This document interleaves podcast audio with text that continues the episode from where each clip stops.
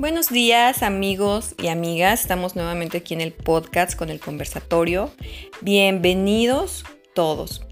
Estamos ya entrados en el mes de agosto y tema a debatir y tema polémico en estos días es el regreso a clases y la tercera ola COVID.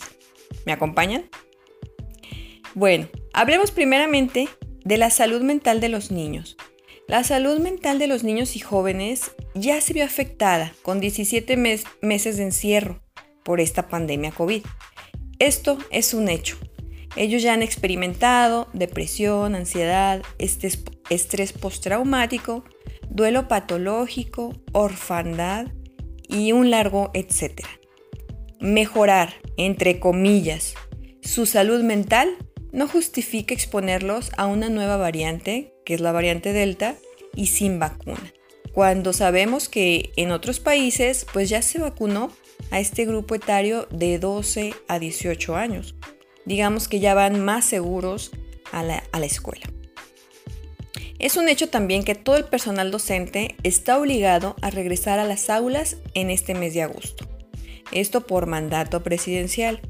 Pero tanto la SEP como gobernación están perdiendo de vista uno o dos pequeños detalles. ¿Qué detalles? Pues que estamos ya en la tercera ola COVID y aumentando contagios y defunciones. Y la variante Delta, que sabemos es muy diferente a lo que hemos estado viviendo en el 2020. Así que padres de familia, les recomiendo lo siguiente. Ponte en contacto con la de tus hijos y haz las siguientes preguntas, tomando en cuenta que los jóvenes de 12 a 18 años de edad que son secundaria y preparatoria no están vacunados, eh, nos queda nada más que ser muy precavidos con las medidas preventivas e higiénicas de las escuelas.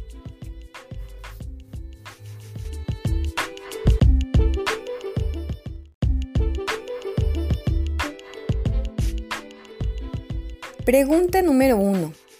¿Cuál es el protocolo COVID-19 y cómo se aplicará? Por ahí vimos este, en redes eh, que por ahí algunos amigos subieron lo que es el, manual del Consejo Técnico, donde les sugieren algunas actividades para el regreso presencial. Y hay una actividad que es inflar globos para poner eh, todos los sentimientos que les vienen por cuestión de regresar a clases, ¿no? Volvernos a ver y todo esto, que estamos muy felices y la, la, la. Es jugar con estos globos ya que están inflados y con, la, con el mensaje dentro. Y posteriormente eh, reventarlos. Y bueno, por ahí un amigo, un amigo médico, este, pone, pues yo le pondría la actividad, bienvenidos al mundo COVID, ¿no? Porque sabemos perfectamente que, que el COVID, pues bueno, este, habita en el aire. ¿no? Es lo que debemos de cuidar mucho, cuidarnos de los lugares cerrados y mal ventilados. Entonces, bueno, preguntémonos como padres de familia cuántas aulas o cuántas escuelas de nuestros hijos son eh, lugares cerrados y mal ventilados. Es decir, sí tienen ventanas, pero es nada más para que entre luz.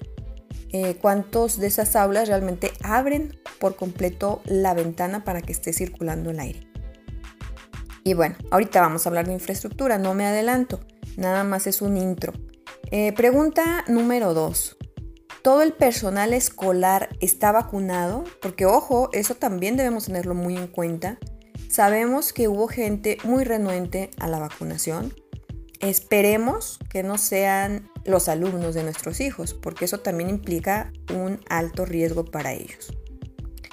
Eh, ya, bueno, no sé, algunos, si ya te pones muy estricto, bueno, hasta pues pedir eh, impreso el comprobante de vacunación de, todo el personal, llámese maestros, intendencia, administrativos. Em, número 3. El número 3 este, implica algunas preguntas que se refieren a la infraestructura escolar y que ya me estaba adelantando un poco hace rato. Se cuenta con agua, dispensador de jabón y gel antibacterial suficiente, digo, de entrada, ¿no? Y para empezar, ¿qué es lo más importante? Mm, recordemos que pagamos impuestos y pues ya viene el paquete del presupuesto anual Esperemos que esto esté contemplado, ¿no? ¿Cuántas escuelas eh, no han batallado precisamente por ni siquiera tener agua potable? También recordemos que en esta larga pandemia eh, muchas escuelas han sido vandalizadas. Es mucho lo que se tiene que recuperar en algunas escuelas públicas. Cada salón cuenta con buena ventilación, era lo que ya les comentaba también, eh, con filtro EPA, que es un purificador de aire, con medidor de CO2, también muy importante, ¿no? Si van a estar varios alumnos en un lugar cerrado con probablemente mala ventilación, también súper importante, un filtro purificador de aire y un medidor de CO2. Me encantaría saber que las escuelas ya lo tienen instalado. Eh, no se preocupen por el tapete sanitizante porque ya se, vio, ya se vio que nos sirve más que para dos cosas. Ustedes ya saben cuáles son. Eliminemos ese gasto inútil. Pregunta 4. Área de enfermería. Su escuela cuenta con un área de enfermería, es decir, con personal capacitado en signos y síntomas COVID para de inmediato dar aviso de un posible caso a familia y contactos y obviamente cancelar el salón donde se presente el primer brote. Eso es súper importante también. Me encantaría que como padre de familia usted lo platique con su escuela. Ah, bueno, con la escuela donde va a mandar a sus hijos, evidentemente. Ahora viene lo bueno.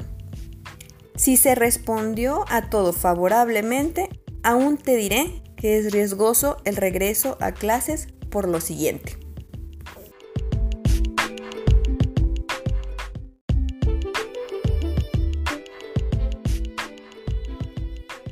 Estar en un salón con 20 compañeros que aún no reciben vacuna, aún con el cubrebocas bien puesto durante tres horas continuas, representa un alto riesgo de contagio.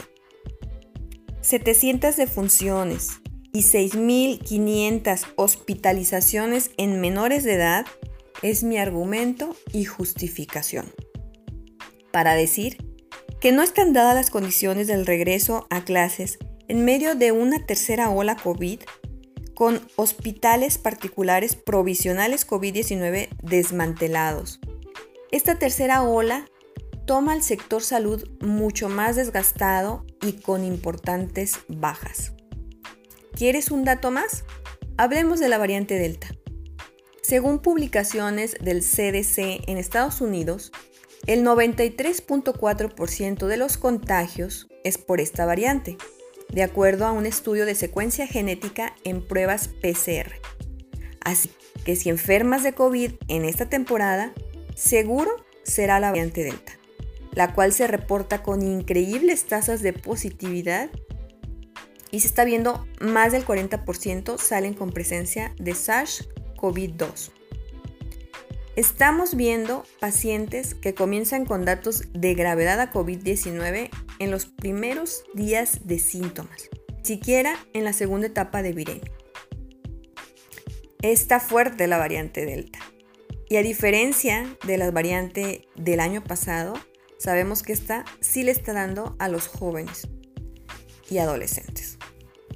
Finalizo invitando a la reflexión de los padres de familia. Los chicos de secundaria y preparatoria no están vacunados.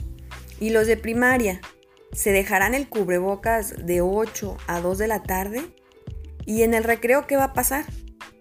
Recomiendo ir pensando en un plan B por la seguridad de sus hijos dar prioridad a las escuelas que mantendrán sus clases en línea o hacer homeschool.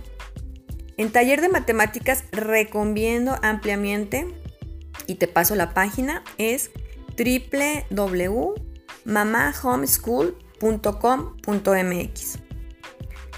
Ella te ofrece unos talleres de matemáticas padrísimos para que tus hijos puedan aprender de una manera fácil y sencilla.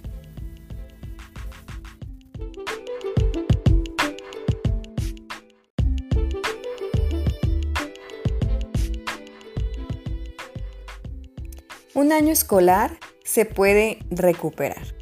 La salud de nuestros hijos tal vez no. Pero quien tiene la decisión final es usted, padre de familia. Apostemos por lo más seguro. Es todo por hoy en este podcast del regreso a clases y la tercera ola COVID. Espero tus comentarios o tus dudas en Twitter. Es arroba Arly. Ahí puedes este, comentarme este, cualquier situación o bien si quieres algún tema en específico también. Ahí estamos en contacto y nos escuchamos en el siguiente podcast. Hasta luego.